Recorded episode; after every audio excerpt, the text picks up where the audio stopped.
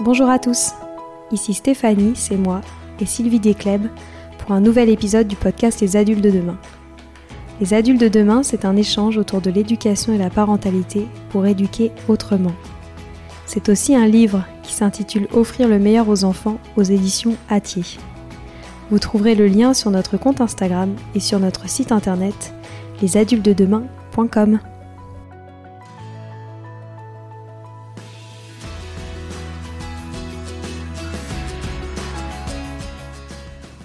Il y a des enfants devenus grands qui subissent des parcours semés d'épreuves, des violences que l'on ne pourrait soupçonner encore dans notre société.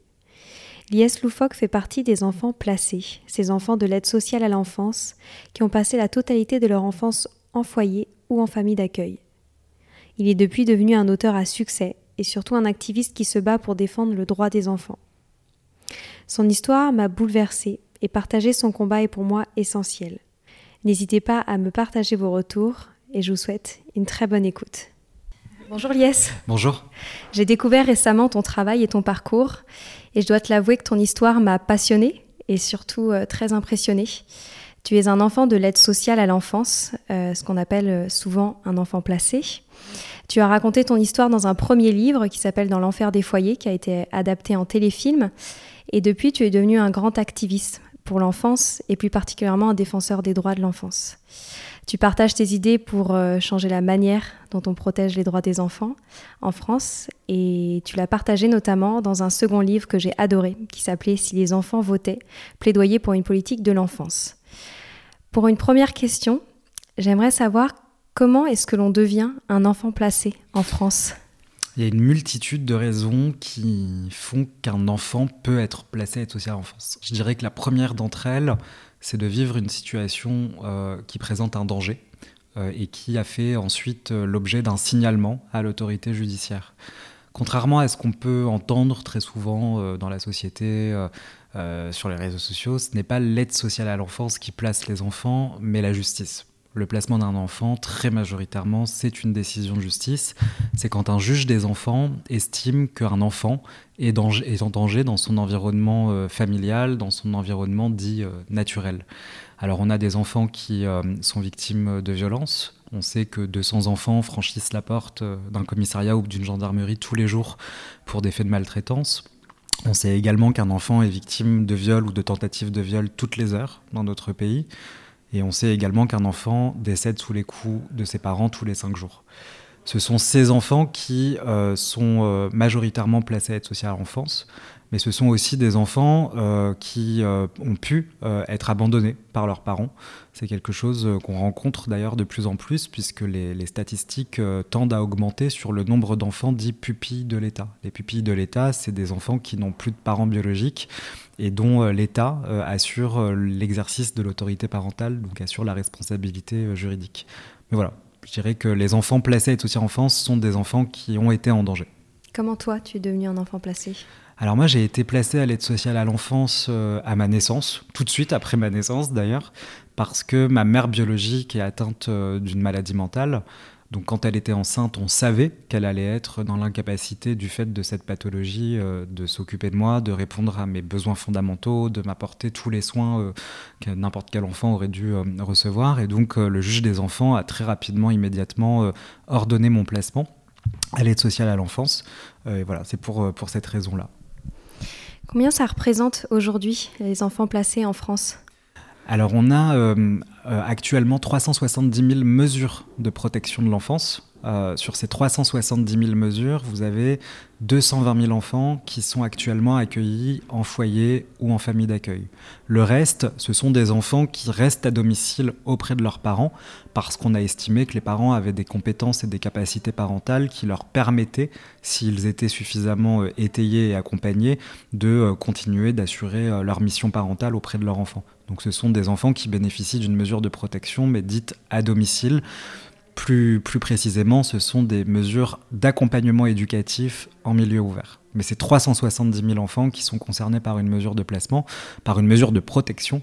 Euh, et c'est un chiffre également qui tend à augmenter. On sait que l'année prochaine, euh, on va euh, avoir, enfin, on va dépasser la barre des 400 000 mesures de protection de l'enfance, ce qui est énorme dans un pays comme le nôtre.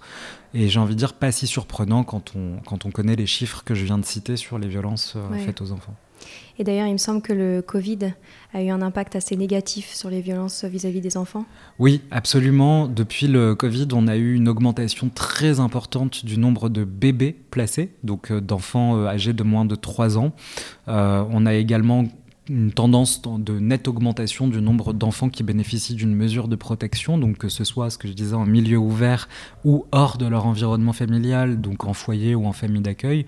Je pense que le Covid a fragilisé énormément de familles, mais a aussi été un très beau moment alors ça va paraître surprenant de le dire comme ça, mais de sensibilisation de l'opinion publique sur les violences faites aux enfants. Et l'une des choses euh, que, positives que le Covid a augmenté, euh, enfin en tout cas a permis, alors pas que le Covid, puisqu'il y a aussi tout un mouvement dans la société de fond qui tend à s'intensifier, c'est l'augmentation du seuil d'intolérance des Françaises et des Français à l'égard des violences faites aux enfants. Et cette augmentation-là, de ce seuil d'intolérance, elle permet aujourd'hui de repérer plus facilement les enfants en danger et de les signaler plus rapidement également à l'autorité judiciaire. Là où d'habitude on aurait considéré qu'il s'agissait euh, de délation et que c'était pas convenable d'alerter qui que ce soit, quand, bien même on entendait un enfant crier euh, dans euh, l'appartement euh, à côté d'une autre. Aujourd'hui, c'est beaucoup moins le cas. Les Françaises et les Français hésitent de moins en moins à appeler le 119, qui est le numéro national pour l'enfance en danger, ou directement à, en parler avec les instituteurs, les professeurs de l'école, si ce sont des enfants qui sont scolarisés avec les leurs, pour faire part de leurs inquiétudes. Et ça, c'est une excellente chose. Et puis, il y a un troisième facteur qu'il ne faut pas prendre à la légère, c'est qu'au-delà du fait que le Covid ait fragilisé les familles, le Covid a également appauvri euh, les familles. Et on a une augmentation très importante de la pauvreté en France, euh, de la pauvreté des familles euh, monoparentales notamment, et cette précarité que peuvent subir certaines familles parfois entrave leur capacité à pouvoir répondre aux besoins fondamentaux de leurs enfants. Ça peut paraître horrible de le dire comme ça, mais aujourd'hui il y a des familles qui n'arrivent plus à nourrir leurs enfants. Et quand des familles n'arrivent plus à répondre aux besoins fondamentaux de leurs enfants, euh, à répondre notamment aux méta-besoins de sécurité, euh, qui est euh, le, besoin suprême, puisque c'est la sécurité aujourd'hui qui est la plus importante pour un enfant pour se développer, et bien là, l'aide sociale à l'enfance intervient également. Et on se rend compte que dans ces familles-là, elle intervient de plus en plus. Qu'est-ce qui se passe pour les enfants une fois qu'on a décidé qu'ils devaient être placés? Quel est le parcours, je dirais, classique d'un enfant placé? Alors il y a le parcours classique et puis il y a le parcours du combattant. Le parcours classique, c'est que la justice est saisie, le juge des enfants euh, tient une audience en présence euh, de l'enfant et de ses parents et de l'aide sociale à l'enfance qui aura mené des investigations. Euh, suite à cette audience, si le danger est établi, le juge des enfants ordonnera le placement de l'enfant. L'aide sociale à l'enfance accompagnera l'enfant en famille d'accueil, ou en foyer. Ce qu'on peut noter en ce moment, et ce qui, c'est, je crois, le plus gros drame qui se joue depuis euh, l'après-seconde guerre mondiale, c'est que le système de protection de l'enfance est en train de littéralement exploser. On a euh, des décisions de justice qui émanent de juges des enfants, qui ordonnent le placement d'enfants, qui aujourd'hui, faute de place dans les établissements d'aide sociale à l'enfance, ne sont pas exécutés. Et c'est là où j'entends que, quand je disais euh, le parcours du combattant, c'est que ces enfants qui devraient être placés ne le sont pas, et donc ce sont des enfants qui restent à domicile avec leurs parents, euh, alors même que l'autorité judiciaire les y a reconnus comme en danger. Et est-ce que tu pourrais nous parler un peu de ton parcours? Oui, alors moi, ce que je disais, j'ai été placé à aide sociale enfance euh, à ma naissance. j'ai été en pouponnière jusqu'à l'âge de 18 mois. J'ai ensuite euh, rejoint une première famille d'accueil euh, jusqu'à l'âge de 4 ans. Euh, c'était une famille d'accueil que j'ai identifiée finalement tout de suite comme étant mes parents, enfin ma mère, mon père, parce que c'était un couple. j'ai eu des liens très forts avec eux. C'est des gens qui m'ont apporté beaucoup, beaucoup d'amour. Mais malheureusement, j'en suis parti parce qu'en fait, euh, cette famille d'accueil avait décidé de partir vivre dans le sud de la France, donc euh, pour des raisons personnelles, mais aussi professionnelles. Et euh, ils avaient fait la demande à Social Enfance de maintenir mon placement chez eux, sauf que cette demande alors a été refusée parce que ma mère biologique, qui malgré sa, sa, pathologie mentale avait conservé l'autorité parentale, habitait en région parisienne. Donc euh, à cette époque, l'aide sociale à l'enfance avait estimé que dans mon intérêt, il fallait que je reste proche du domicile d'habitation, euh, enfin du domicile de, ma mère biologique, au cas où un jour j'aurais des droits de visite et des droits euh, d'hébergement. Je n'ai jamais eu de droit d'hébergement jusqu'à ma majorité, mais j'ai eu des droits de visite. Et, donc je suis parti de, cette famille d'accueil pour atterrir dans une deuxième famille d'accueil. Et là, ça a, été, euh, ça a été pour moi une descente aux enfers, puisque c'était une famille d'accueil extrêmement euh, maltraitante. Euh, l'aide sociale à l'enfance a mis deux ans avant de s'en rendre compte. c'est une famille d'accueil qui ne me scolarisait pas, qui me faisait dormir sur un morceau de polystyrène dans une pièce que je ne peux pas du tout qualifier de, de chambre, et qui en plus était physiquement violente. Euh, d'ailleurs, l'aide sociale à l'enfance s'en est rendu compte parce qu'en fait, l'éducatrice qui s'occupait de moi à cette époque, donc au moment où je suis arrivé dans cette famille d'accueil, est tombée euh, malade, elle a eu un cancer. Et à son retour d'arrêt maladie, donc deux ans après, euh, elle s'est tout de suite inquiétée de savoir que devenaient les enfants dont elle avait la charge. Et donc elle a demandé ce que je devenais, et en fait personne n'avait été capable de lui répondre. Ouais, et j'avais une audience euh, justement cette même année euh, devant le juge des enfants pour renouveler mon placement, puisqu'un enfant ne peut pas être placé plus de deux ans en France, c'est forcément des placements provisoires. On ne pense pas la protection, la mesure de protection sur le long terme, on la pense forcément à court terme parce qu'on fantasme bien souvent euh, le fait que les parents seraient capables un jour de récupérer leurs enfants, sauf que dans bon nombre de situations, ce n'est pas le cas. Et donc par chance, je devais repasser devant le juge cette année-là, et donc elle devait produire un rapport au juge des enfants pour faire part de, de mon évolution, et elle s'est rendue compte qu'il n'y avait pas de notes dans le dossier. Donc elle s'est euh, pointée au domicile de la famille d'accueil et là elle a constaté euh, l'état euh, dans lequel je me trouvais et immédiatement elle m'a pris avec elle pour m'emmener dans une troisième famille d'accueil. Et j'ai pas eu énormément de chance non plus dans cette troisième famille d'accueil parce que, ironie du sort, j'ai pris la place d'une enfant qui avait quitté cette famille d'accueil deux semaines avant parce qu'elle euh, entretenait des liens soi-disant trop forts avec euh, cette famille d'accueil. En tout cas, cette famille d'accueil lui apportait trop d'amour, ce qui euh, créait un conflit de loyauté de cet enfant vis-à-vis de ses parents biologiques selon l'aide sociale à l'enfance. Et donc, moi, je suis venu très rapidement, en urgence, combler cette place qui venait d'être laissée vide par une enfant que cette famille d'accueil accueillait finalement depuis toute petite et qu'elle aimait profondément on lui a pas vraiment laissé le temps euh, de faire le deuil, si je puis dire, euh, euh, de cet enfant qu'elle a aimé et, qu'elle a d'ailleurs toujours continué à aimer. et donc, je pense que ça a été très compliqué pour elle de m'accueillir à ce moment-là. Et les liens ont mis énormément de temps à se créer, voire ne se sont jamais réellement créés. surtout que moi, j'étais un enfant qui arrivait, donc ce que je disais, j'avais déjà vécu énormément de ruptures en fait, puisque la première des ruptures c'était celle avec ma mère biologique, la deuxième rupture que je venais de, subir c'était celle avec ma première famille d'accueil, la troisième, alors qui était une rupture mais pour le coup plutôt positive, euh, d'une famille d'accueil où j'ai été maltraité pendant deux ans, et, euh, donc j'étais un enfant à l'âge de, à l'âge de 6 euh, ans quand je suis arrivé chez elle, assez, assez perturbé finalement, assez traumatisé. Euh, oui, exactement. Et, euh, je pense qu'elle a eu, euh, elle n'a pas été en capacité, pour ces raisons-là notamment, enfin parce qu'elle elle était triste du départ de cet enfant et qu'accueillir un autre enfant tout de suite après, ça vient chambouler, remuer et que c'est pas toujours facile. mais surtout aussi parce qu'elle n'avait pas du tout de formation en fait. Donc des enfants traumatisés qui débarquent comme ça chez elle, qui ont des besoins peut-être plus importants que d'autres enfants, eh bien, elle n'a pas forcément su le gérer. Donc elle aussi est devenue maltraitante. Et euh, d'ailleurs, j'ai commencé à fuguer de chez elle, je crois, à l'âge de, de 8 ans. Et c'est euh, euh, à ce moment-là, enfin pas à 8 ans mais à 10 ans, parce que je me mettais beaucoup en danger, que la décision avait été prise de me placer en foyer.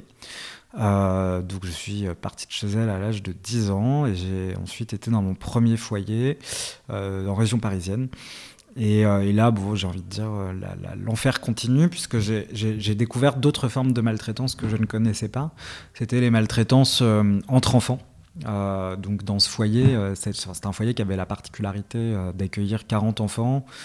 Euh, donc euh, des filles, des garçons, euh, sur des tranches d'âge extrêmement disparates, ça allait de 3 à 18 ans, donc avec des rapports de domination qui étaient quand même extrêmement élevés, des plus âgés sur les plus petits, des garçons sur les filles, et donc voilà, moi j'ai vécu la première année énormément de souffrance au sein de ce foyer. de la violence sexuelle notamment. et puis j'ai également découvert la violence des éducateurs. Euh, j'ai toujours été maltraité, moi, dans un environnement familial, jamais dans un environnement collectif. Donc la première année, ça a été euh, douloureux pour moi. Et puis après, a un moment où, euh, après cette, cette, première année de souffrance, j'avais Enfin, je, me suis dit, il y avait deux possibilités à ce moment-là. C'était soit je mimais mes camarades et je faisais comme eux, et donc je sortais les crocs à mon tour, soit je me suicidais. Pour moi, il n'y avait pas d'autre alternative que ces deux alternatives, que ces deux possibilités-là. Et donc, euh, la deuxième année de mon placement, j'ai commencé à devenir vraiment un enfant terrible. Euh, tu parles de bête sauvage. Oui, je parle de bête sauvage parce que je, le, je, le, je, le, sens, je l'ai ressenti comme ça, je l'ai vécu comme ça. Moi, je sais, je suis arrivé dans ce foyer, j'avais 10 euh, ans, j'étais un enfant très efféminé, j'avais plein de peluches. J'étais un enfant qui avait beaucoup souffert à cette époque déjà, mais j'avais quand même encore une part d'innocence. Euh, et, cette expérience euh, m'en a complètement privé, en fait. Complètement privé. Euh, et, quand on doit se battre finalement pour sa survie, ouais, on devient une bête sauvage. Et c'est d'ailleurs un phénomène que moi j'ai observé chez des camarades de foyer. quand on accueillait de nouveaux gamins dans ce foyer-là, de nouveaux camarades, euh, t'en avais qui arrivaient vraiment tout propre sur eux, tout sage, euh, avec une belle, euh, voilà, de, de, de, belles phrases toutes faites, des, un vocabulaire, enfin c'était vraiment. Et, et, quand ils en sortent, bah, c'est plus du tout, du tout la même chose. Et moi, c'est exactement ce qui s'est produit. Et, et, je crois que c'est le drame, ça fait partie du, du, plus grand drame de ma vie, c'est que j'ai senti cette cassure en moi à ce moment-là, et c'est quelque chose que je n'ai jamais réussi à réparer. Mm. Euh, et d'un autre côté, c'est ma plus grosse cassure, mais j'ai envie de dire, c'est peut-être aussi euh, ce qui m'a sauvé. C'est-à-dire que la colère, pour moi, a été un moteur très fort pour m'en sortir plus tard. Euh, voilà, donc du coup, j'ai commencé à m'endurcir. Et puis j'ai commencé aussi à beaucoup fuguer, parce que c'est un foyer où on se, on, se, mettait beaucoup en concurrence, nous, sur les, sur les fugues, on se challengeait beaucoup. Donc c'était à celui qui allait. Enfin, le respect allait aller à celui qui allait fuguer le plus longtemps. Mm, mm. Donc en général, je, je, je gagnais plutôt pas mal à ce jeu. Euh, mais je vous laisse imaginer les, mises en danger que ça pouvait représenter. Parce que quand tu as 11 ans et que tu dors euh, à Paris, euh, moi je me souviens que je squattais un banc à la Tour Eiffel, parce que je sais pas pourquoi j'étais fasciné par la Tour, Eiffel. voilà, tu peux y rester comme ça pendant des jours et des jours. Bon, ça, ça, ça, craint un peu quand même. et à la fin, donc à l'âge de à l'âge de 13 ans et demi, 14 ans, je commence à. Enfin, les éducateurs dans, dans ce foyer commencent à, à, ne plus en pouvoir parce qu'en fait il y a un moment où, euh, où tout devient ingérable pour eux mm. euh, et donc là ils, me ils, ont décidé de me placer dans un foyer de rupture c'est dans le Calvados dans une ferme donc le but euh, d'un foyer de rupture, c'est que tu n'as pas trop de contact avec l'extérieur. ah ouais, c'est vraiment quelque chose. isolé. Ouais, ouais, Et c'est pour te faire réfléchir déjà à ce qui t'y a conduit, mais aussi à ton avenir, à ce que tu veux pour la suite. Moi, j'ai très très mal vécu cette expérience-là. Euh, je me suis un peu faillité avec, euh, avec le fermier qui s'occupait de moi, d'ailleurs qui était un homme assez dépressif puisque au moment où il m'a accueilli, euh, sa femme était décédée l'année précédente. Donc il n'était pas forcément, il s'était pas beaucoup, enfin il s'était pas remis de son choc et, il me le faisait un petit peu payer aussi. Surtout quelle responsabilité de devenir foyer de rupture. Ouais, ouais, ouais c'est vrai. mais moi, j'ai beaucoup de mal à comprendre ce dispositif pour moi, c'est un dispositif de privation, c'est presque une punition, et, euh, ça n'a pas sa place dans le dispositif de, protection de l'enfance. Euh, c'est pas forcément une position majoritaire chez les professionnels de la protection de l'enfance, mais en tout cas, moi, j'en suis euh, extrêmement convaincu. Euh, et j'essaye de plaider pour faire en sorte que les structures soient à taille humaine, justement, beaucoup plus petites, et que les lieux de privation comme, comme ces fameux foyers de rupture n'existent plus. Donc, j'ai pas encore gagné, mais je ne désespère pas. Et donc j'en suis parti parce qu'à un moment où euh, j'ai pété un plomb, donc j'ai mis, euh, enfin je, l'ai menacé euh, avec un couteau, ce fameux fermier, parce qu'il avait écouté des conversations que j'avais pu avoir au téléphone, mais j'avais pas le droit de téléphoner, donc ça l'a mis dans tous ses états et sa réaction a provoqué une violence chez moi assez inédite. donc le lendemain, mon éducatrice de l'ASE vient me chercher, m'emmène dans les bureaux de l'ASE, j'y passe toute la soirée. Elle cherche une place désespérément. Je vais au foyer départemental des Yvelines. Le foyer départemental, c'est le, les foyers départementaux, pardon. Ce sont les seuls foyers qui sont gérés directement par des fonctionnaires. Sinon, tous les autres établissements en protection de l'enfance sont gérés par des associations. Euh, et c'est souvent des usines, souvent des très très gros foyers. Euh, c'est pas 40 places, c'est 100, 150. Voilà, c'est là où tu as. Euh, quand un juge ordonne le placement d'un gamin, c'est là où, après l'audience, le gamin atterrit, en fait, littéralement. Donc, c'est un lieu de passage. On y reste. Normalement, on devrait pas y rester très longtemps. Puis, c'est un lieu bruyant avec toutes sortes d'âges, toutes sortes de profils d'enfants, toutes sortes de souffrances. Euh, et c'est des lieux qui sont extrêmement carencés en professionnels. Heureusement, j'y suis pas resté longtemps, puisque mon éducatrice est venue me récupérer quelques jours plus tard, euh, en me disant que j'allais aller dans un foyer dans le sud de la France. Là, j'avoue que j'ai trouvé ça assez ironique quand on sait que je n'ai pas pu suivre ma première famille d'accueil euh, sous prétexte qu'elle partait vivre trop loin de la, région parisienne. Donc j'avoue que j'étais un peu surpris. Euh, mais qu'en attendant, j'allais aller dans une famille d'accueil euh, en région parisienne, toujours dans les Yvelines, pour deux semaines avant, de, avant de rejoindre ce foyer quand la place qui, qui devait être la mienne se libérerait. et là, j'ai eu une chance extraordinaire parce qu'en fait, euh, quand cette famille d'accueil m'a ouvert sa porte le premier jour, le jour où je suis arrivé, ça a été la seule fois dans ma vie où une personne euh, m'a demandé pourquoi j'étais là. Et en fait, elle s'en, s'en est pas rendue compte, elle, mais euh, le fait que dès qu'elle ait ouvert la porte, que mon éducatrice est partie, qu'elle me demande de s'asseoir, de m'asseoir à côté d'elle, qu'elle me regarde dans les yeux et qu'elle me dise alors, dis-moi pourquoi tu es là, bah en fait ça a ouvert une ça a vraiment ouvert une brèche chez moi ça a ouvert une porte en fait euh, qu'on ne m'avait jamais laissé euh, finalement euh, ouvrir puisque pour la première fois un adulte me demandait de lui expliquer par où j'étais passé d'habitude quand j'arrivais dans des lieux ils avaient l'éducateur enfin l'éducatrice ou l'éducateur avait déjà fait son topo voilà il a pour ça etc donc en fait les gens ne nous demandent pas réellement de nous exprimer sur ce qui nous concerne directement ou sur ce que l'on a compris des raisons qui faisaient qu'on atterrissait chez eux voilà. c'était quelque chose pour eux qui n'était même pas pensé en fait. Et elle, elle l'a fait. Et à partir de ce moment-là, euh, je lui ai raconté toute mon histoire. Tout, ce que j'avais senti, ressenti, vécu, observé, tout ce que je ne comprenais pas, tout ce qui m'avait fait euh, souffrir. Euh, et, j'ai eu une, écoute assez extraordinaire et une phrase qui m'a fait un bien fou. c'est Ah bah oui, Lias, tu sais, moi j'ai accompagné énormément d'enfants de la DAS et de l'ASE chez moi il y en a beaucoup qui sont passés par là, t'es pas tout seul. Et ben en fait, de savoir qu'on n'est pas un cas isolé, de savoir que les violences que l'on a subies, on n'est pas seul à les avoir subies, égoïstement finalement, euh, ça a quelque chose d'assez rassurant et de réconfortant. Et, euh, et c'est à ce moment-là que j'ai pris conscience que les enfants placés dans la société étaient considérés comme euh, des moins que rien, des sous-enfants, alors que les enfants sont déjà peu considérés, et que nos vies valaient, valaient moins que celles des autres. Et donc, euh, euh, au bout des deux semaines, mon éducatrice est venue pour m'emmener dans le sud de la France, sauf que cette famille d'accueil s'est battue pour me garder avec elle. Elle l'a finalement euh, imposée. et d'ailleurs, je me souviendrai toujours, parce que mon éducatrice était devant sa porte. Elle me dit bah Alors, tes bagages sont où? Ma famille d'accueil lui dit Ah bah non, mais en fait, il va pas partir, il est bien ici, pourquoi vous voulez l'emmener ailleurs Qui reste là? Et donc, mon éducatrice lui dit Mais madame, c'est pas à vous de décider. Enfin, donc, elle a été très gênée, en fait, parce que cette scène se déroule devant moi en plus. Et donc elle appelle son chef de service à l'ASE, donc le chef à l'ASE. Et, euh, et, là, son chef lui dit euh, Oui, bah écoute, parce que mon éducatrice s'appelait Laure, donc euh, elle lui dit, bah, il lui dit donc, bah écoute, Laure, pour une fois, quelqu'un veut bien de lui, t'as qu'à le laisser là-bas. et j'y suis resté jusqu'à l'âge de 18 ans. Ouais. Et c'est aussi un sujet que tu mets beaucoup en avant c'est qu'est-ce qui se passe pour les enfants placés une fois qu'ils atteignent la majorité? Ben, c'est le, le, deuxième drame euh, de la vie de ces êtres humains qui commence, puisque dans l'immense majorité des cas, quand on atteint l'âge de 18 ans, on est euh, littéralement euh, jeté à la rue. moi, j'ai des camarades de foyer ou, d'autres enfants, enfin d'autres jeunes qui ont été placés à en enfance que je connais, qui ont même été parfois jetés à la rue le jour même de leur 18e anniversaire. Parce qu'en fait, l'aide sociale à l'enfance, jusqu'à il y a peu, concernait des enfants de 0 à 18 ans. Euh, les départements qui euh, sont en charge de l'aide sociale à l'enfance estimaient que leur responsabilité s'arrêtait à cet âge-là. Et parfois avec une brutalité euh, extrême, c'est-à-dire sans délai. Euh, le jour où tu atteins l'âge de 18 ans, nous n'avons plus le droit de te laisser dans ton foyer ou de te laisser dans ta famille d'accueil, donc on te fait ton, petit sac et, tu te casses.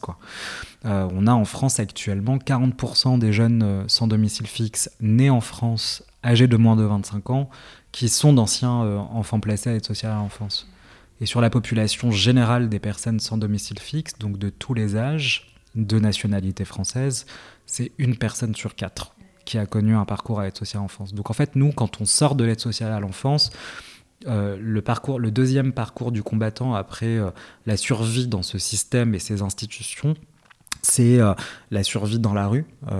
et puis on est malheureusement surreprésenté dans toutes les couches de la société qui vont les plus mal. On est surreprésenté, on vient de le dire à la rue, mais on est aussi surreprésenté euh, en prison, on est surreprésenté euh, en psychiatrie, on est surreprésenté dans la prostitution, euh, on est surreprésenté chez les consommateurs de drogue.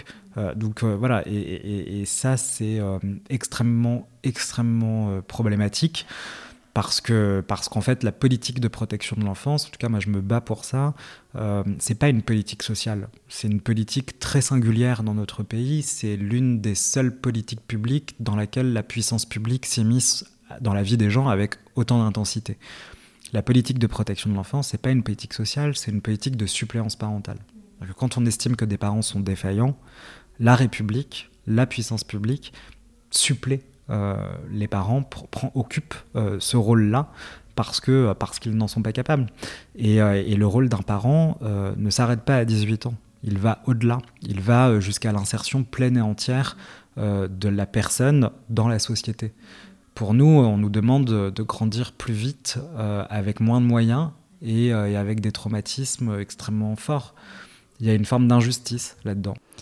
Quand on écoute ton parcours, on a l'impression que tu as vécu euh, une épreuve de survie en fait, de 0 à 18 ans. C'est une épreuve de survie et j'en veux pour exemple le nombre de suicides à l'aide sociale à l'enfance. Euh, moi j'ai une amie euh, de foyer, Cindy, que j'ai retrouvée pendue au barreau de son lit. on a des enfants à l'aide sociale à l'enfance qui se tuent parce que ces réalités-là, elles sont trop douloureuses, elles sont trop dures, on ne voit pas d'échappatoire, on se pense condamné justement jusqu'à nos 18 ans.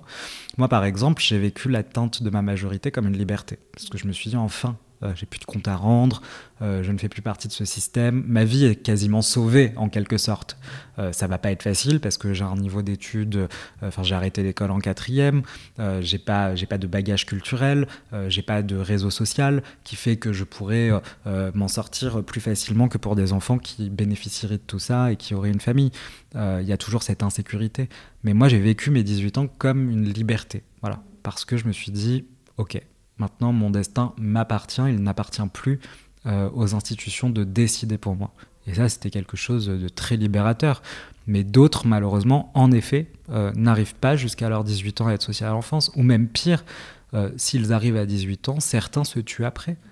On a, chez beaucoup d'enfants placés à être social à l'enfance, devenus adultes, des suicides plus tard parce qu'ils voient bien que les galères elles continuent ils voient bien qu'après 18 ans c'est pas la fin pour certains que ça que la, vie que, que de la rue euh, de l'aide sociale à l'enfance ils se retrouvent en centre d'hébergement d'urgence euh, en plein hiver.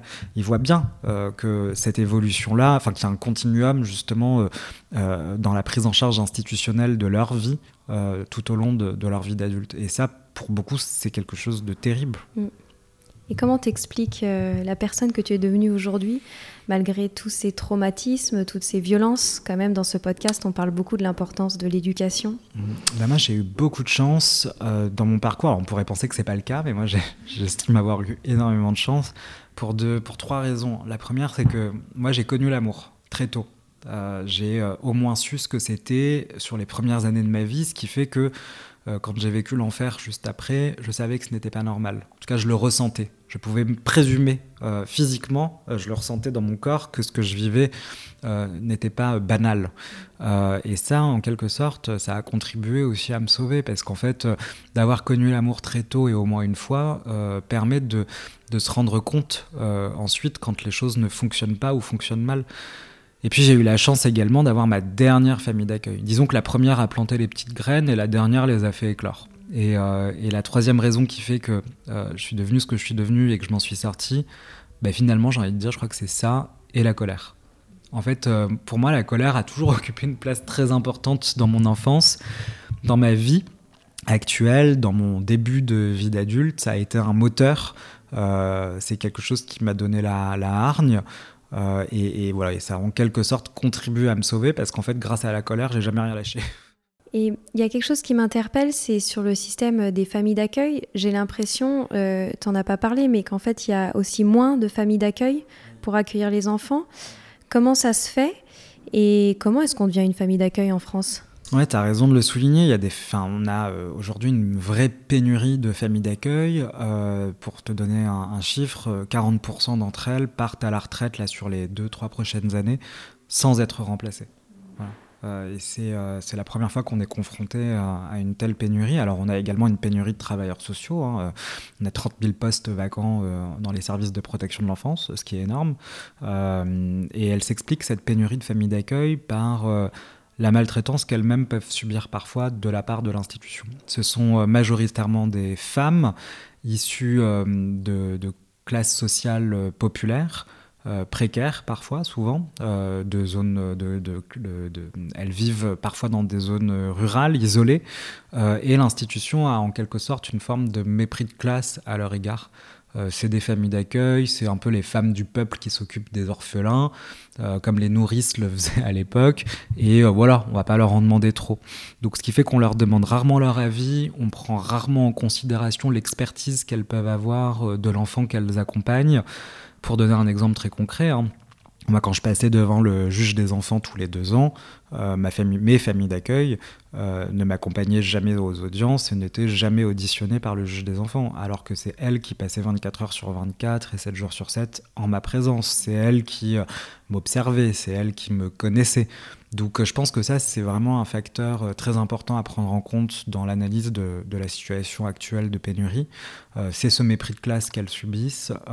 et puis c'est aussi lié à un changement de société, c'est-à-dire que quand ces femmes, elles ont commencé à exercer ces métiers-là, euh, il était quand même, enfin c'était à une époque où, il était euh, encore considéré comme normal d'occuper euh, enfin, un rôle de, femme au foyer. Euh, de personnes qui restent euh, à la maison pour s'occuper des enfants, euh, faire à manger, etc. d'entretenir le foyer.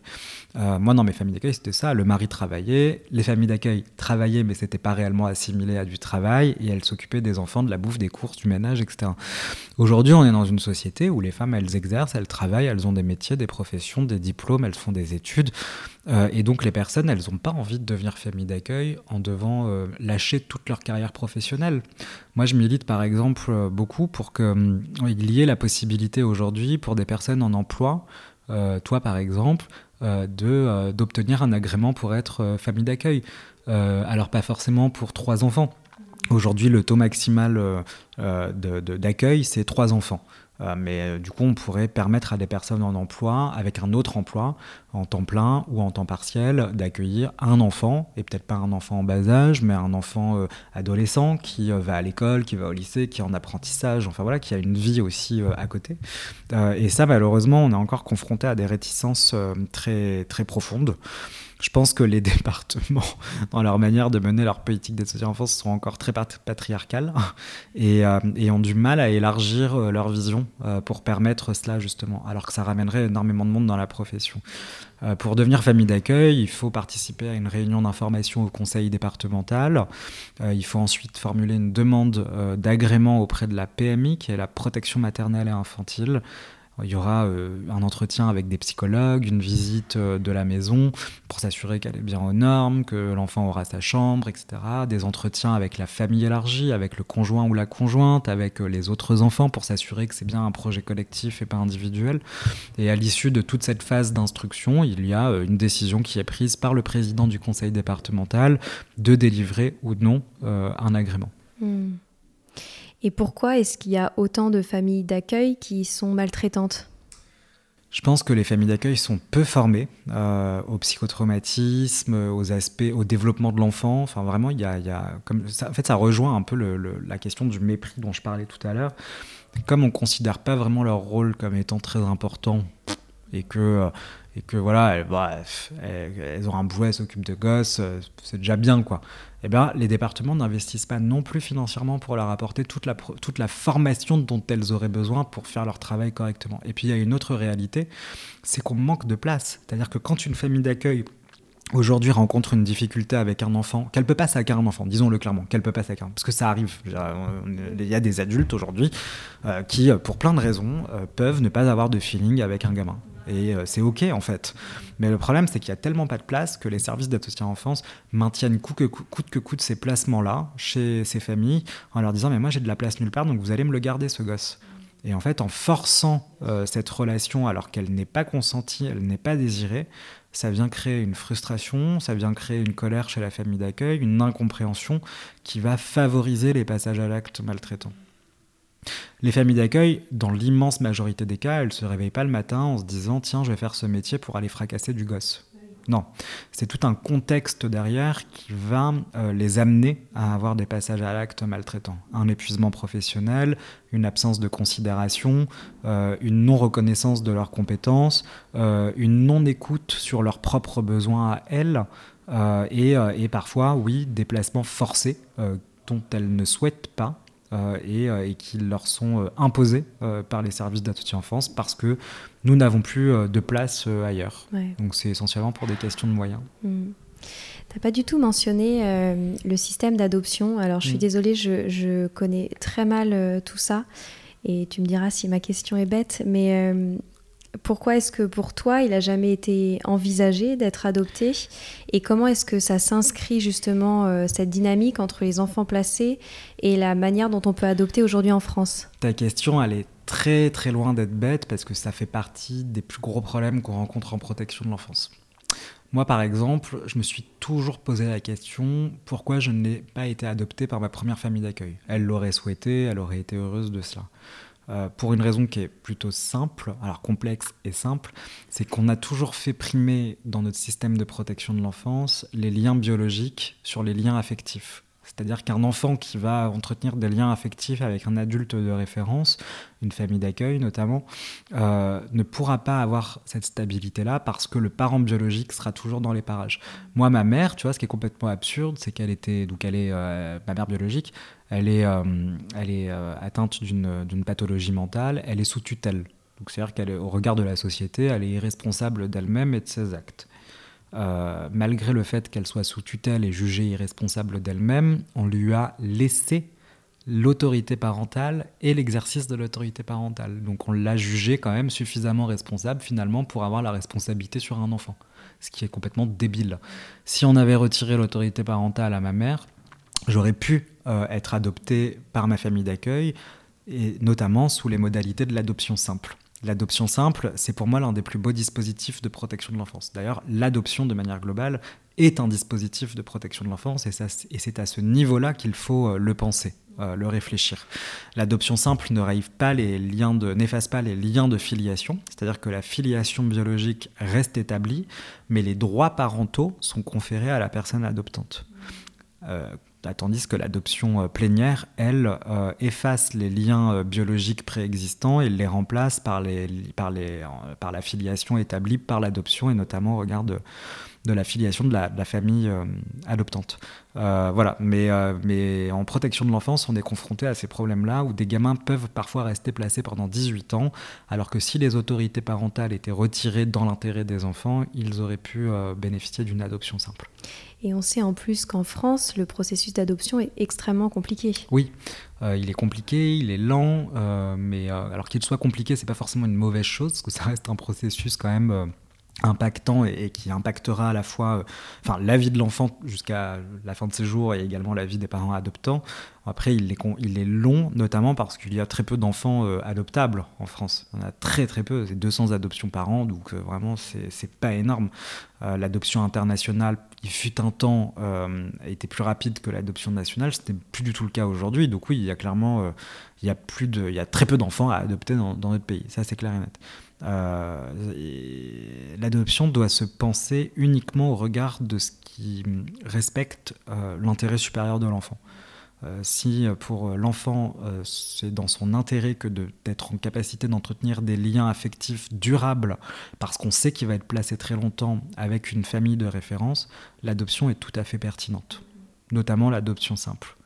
Euh, si on sait que l'enfant va être placé seulement pour deux ans parce que les parents ont quand même des compétences parentales, font preuve d'implication dans la vie de leur enfant, euh, ont des difficultés mais qu'ils travaillent et, qui adhèrent euh, à l'accompagnement qui leur est proposé, l'adoption n'est pas du tout pertinente, voire même elle serait catastrophique.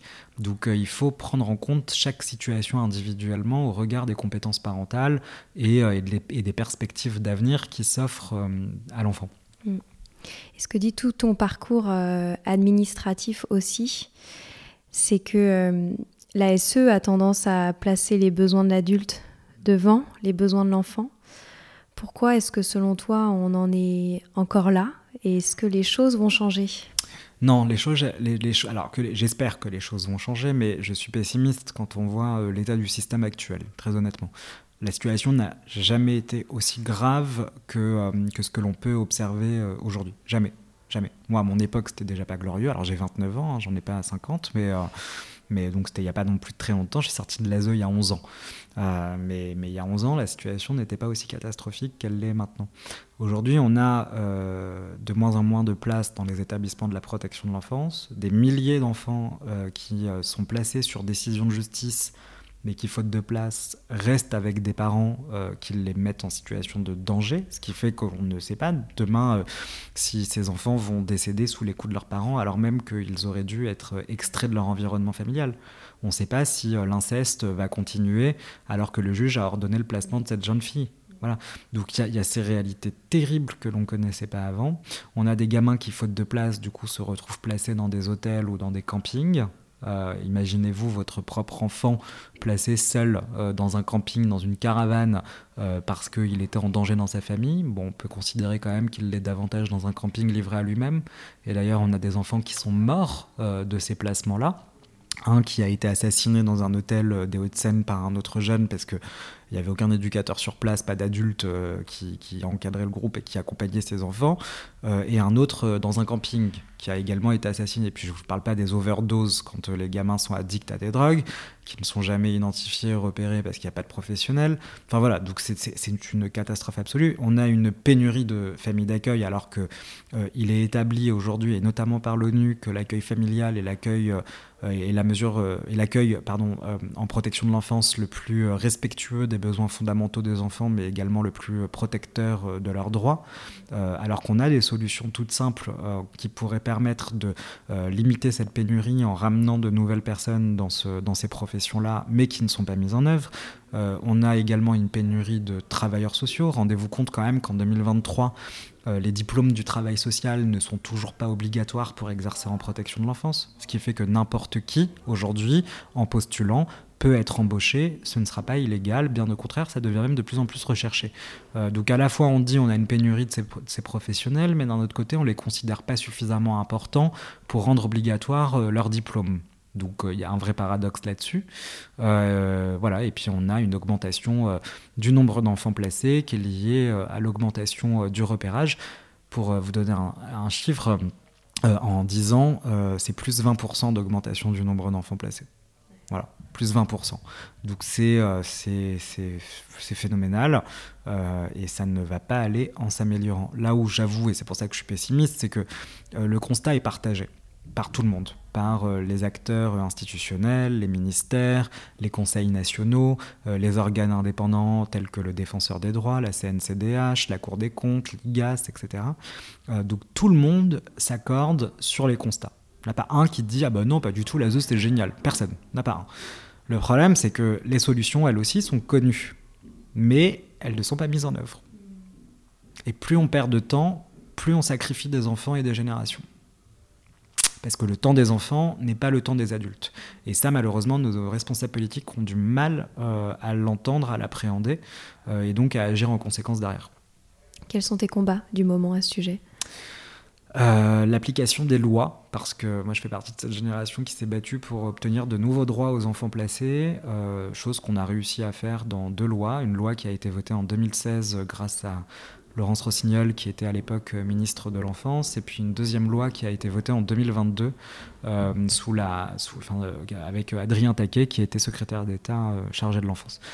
ces lois, elles obligent les départements à maintenir la protection de tous les enfants placés à l'âge adulte, c'est-à-dire à 18 ans, et cela jusqu'à 21 ans. On se rend compte que les départements refusent aujourd'hui d'appliquer ces lois. et pour moi, c'est un vrai problème. Euh, un problème démocratique, puisque quand des lois sont votées, elles doivent euh, s'appliquer, euh, et un problème évidemment politique, puisque aujourd'hui la situation qui en découle est catastrophique. Donc moi je me bats pour que les départements appliquent les lois qui ont été votées et promulguées.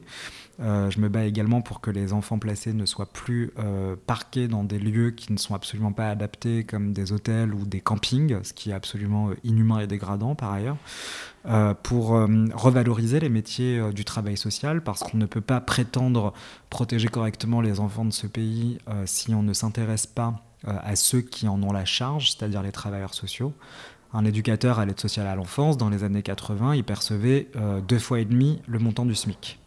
Aujourd'hui, en 2023, c'est le SMIC plus 100 euros. Donc évidemment qu'on a un problème de recrutement quand les salaires n'ont jamais augmenté en 20 ans. Euh, et voire même qu'ils euh, euh, qu'ils n'ont cessé de chuter au regard de l'inflation et de l'augmentation moyenne des, taux de salaire dans notre pays. Donc voilà, je me bats un peu pour tout ça, mais surtout pour que l'enfance redevienne un sujet politique. Euh, qu'on arrête de considérer ce sujet comme un sous-sujet. parce que c'est vrai, si on a énormément de mal aujourd'hui à réformer l'aide sociale à l'enfance et donc à sauver notre système de protection de l'enfance, c'est parce qu'on considère que ça ne rapporte rien euh, sur le plan électoral. C'est pour ça que j'ai appelé mon deuxième livre Si les enfants votaient. Parce que je suis convaincu que si les enfants votaient dans notre pays, leur situation euh, ne serait pas la même. Je suis tout à fait d'accord avec toi. On arrive déjà à la fin euh, de cet échange, Lies. Moi, j'ai une question rituelle dans le podcast à laquelle j'aimerais bien que tu répondes. Qu'est-ce que tu souhaiterais aux enfants d'aujourd'hui, les futurs adultes de demain? Je leur souhaite de, de se révolter. Révoltez-vous. Eh ben, c'est un magnifique message. Merci beaucoup d'avoir euh, partagé une partie de ton histoire et surtout de ta passion euh, qui est essentielle pour faire avancer les choses dans l'enfance. À très bientôt. À très vite.